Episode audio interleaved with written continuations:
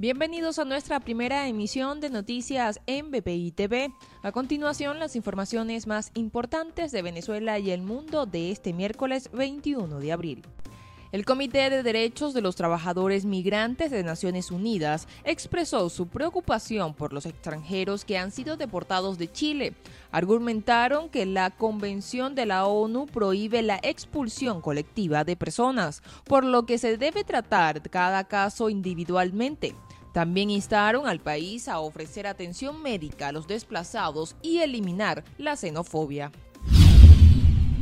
Nicolás Maduro no irá a la cumbre iberoamericana. En su lugar asistirá Dercy Rodríguez. En el encuentro por videoconferencia asistirán los líderes de gobierno de la región, excepto los dirigentes de México, Manuel López Obrador, y de Brasil, Jair Bolsonaro.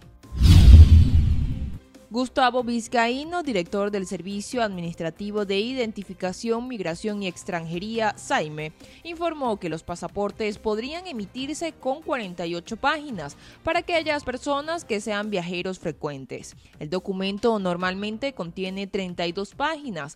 A su vez, informó que las identificaciones de viaje que hayan sido emitidas entre 2012 y 2015 no podrán ser prorrogadas. Falleció la mamá de Alex Saab, Rosa María Morán de Saab, debido a complicaciones de salud relacionadas con la COVID-19. Según medios locales, la paciente estaba recibiendo tratamiento médico en Barranquilla, Colombia, mientras el padre de Alex Saab, Luis Saab, también padece del coronavirus, pero se desconoce su actual condición de salud.